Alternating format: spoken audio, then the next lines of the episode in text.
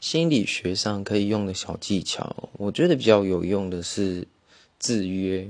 对，呃，制约是在心理学上是一个学是在学习章节里面，学习人类在学习任何动作的时候，都会做经过反复操作练习而学习而来。那制约是说在形容我们是怎么学习到东西，我们去怎么认识这个世界。